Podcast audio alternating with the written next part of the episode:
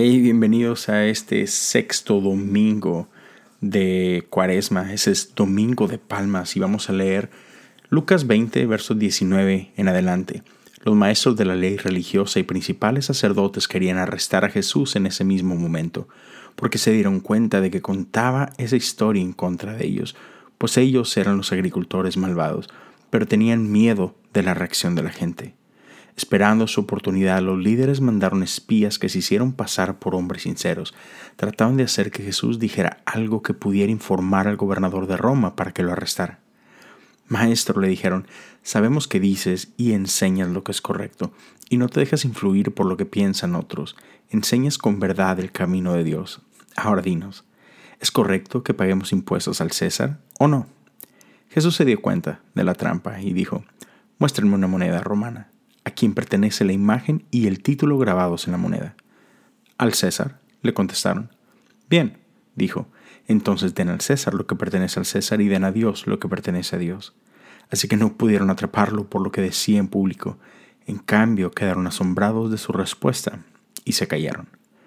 Después se acercaron a Jesús algunos saduceos, líderes religiosos que dicen que no hay resurrección de los muertos. Le plantearon la siguiente pregunta. Maestro, Moisés nos dio una ley que dice que si un hombre muere y deja a su esposa sin haber tenido hijos, su hermano debe casarse con la viuda y darle un hijo, para que el, nombre del hermano continúe. Ahora bien, supongamos que había siete hermanos. El mayor se casó y murió sin dejar hijos. Entonces el segundo hermano se casó con la viuda, pero él también murió. Luego el tercer hermano se casó con ella. Lo mismo sucedió con los siete, quienes murieron sin dejar hijos. Por último, la mujer también murió. Entonces dinos, ¿de quién será esposa en la resurrección? Pues los siete estuvieron casados con ella. Jesús respondió, el matrimonio es para las personas aquí en la tierra, pero en el mundo que vendrá, los que sean dignos de ser levantados de los muertos no se casarán, ni se darán en casamiento, ni volverán a morir. En este sentido, serán como ángeles. Ellos son hijos de Dios e hijos de la resurrección. Ahora bien, en cuanto a si los muertos resucitarán, hasta Moisés demostró esto cuando escribió acerca de la zarza que ardía. Muchos después de que Abraham, Isaac y Jacob murieron, él se refirió al Señor como el Dios de Abraham, el, el Dios de Isaac y el Dios de Jacob. Por lo tanto, Él es Dios de los que están vivos, no de los muertos, porque todos están vivos para Él.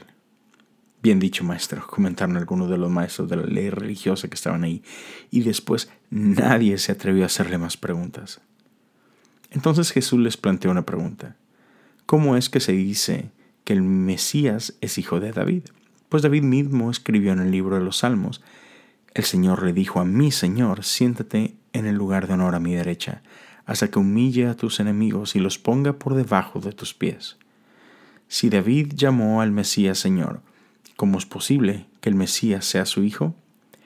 Entonces, mientras la multitud escuchaba, se dirigió a sus discípulos y les dijo, Cuídense de los maestros de la ley religiosa, pues les gusta pavonearse en túnicas largas y sueltas, y les encanta recibir saludos respetuosos cuando caminan por las plazas. ¿Y cómo les encanta ocupar los asientos de honor en la sinagoga y sentarse a la mesa principal en los banquetes? Sin embargo, estafan descaradamente a las viudas para apoderarse de sus propiedades y luego pretenden ser piadosos haciendo largas oraciones en público. Por eso serán castigados con severidad. está, está duro. Y, el día de hoy quiero simplemente que pongamos atención como todo esto tiene que ver con cómo adoramos a nuestro Dios. Una señal clara de que estamos adorando a Dios tiene que ver con cómo cuidamos a los más débiles, cómo, cómo amamos a nuestro prójimo. Y, y, una señal de que no estamos adorando verdaderamente a Dios tiene que ver cómo hacemos justamente lo opuesto, ¿no? Cómo fácilmente cuidamos de nosotros mismos, ignoramos la necesidad de aquellos alrededor de nosotros. Por acá o sea, Jesús está enseñando en el templo, Jesús está pasando esta última semana en Jerusalén. Y sin embargo, aquellos que se supone que están, o, se supone que son los que están cerca de Dios, cuidando la sana doctrina, entre comillas, ¿no? ah, son gente que realmente ha estado abusando de poder. Y en lugar de estar viendo por el pueblo, están tratando de tenderle trampas a Jesús con preguntas y todo por mantener su posición, por mantener su ego.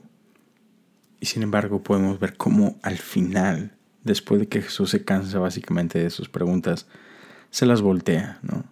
Y les hace una pregunta que, que no pueden responder y él dice lo siguiente, Cuídense de los maestros de la ley religiosa, pues les gusta pavonearse en túnicas largas y sueltas y les encanta recibir saludos respetuosos cuando caminan por las plazas y cómo les encanta ocupar los asientos de honor en las sinagogas y sentarse a la mesa principal en los banquetes.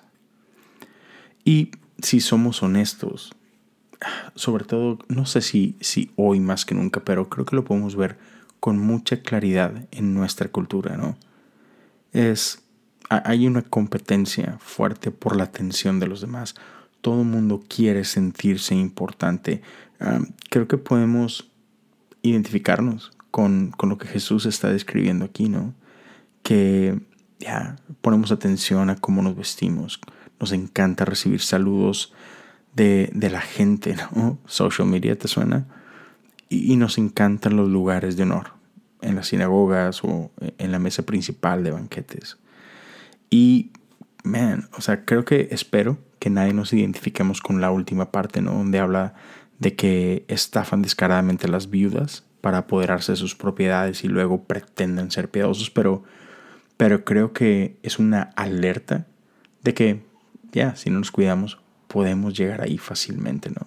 Porque yo creo que nadie comienza en ese lugar donde quieren ignorar al necesitado. Nadie comienza en ese lugar donde quieren servir al Señor con todo su corazón, pero no quieren amar a la gente. O sea, nadie empieza ahí. Pero si no tenemos cuidado, podemos llegar a esos lugares.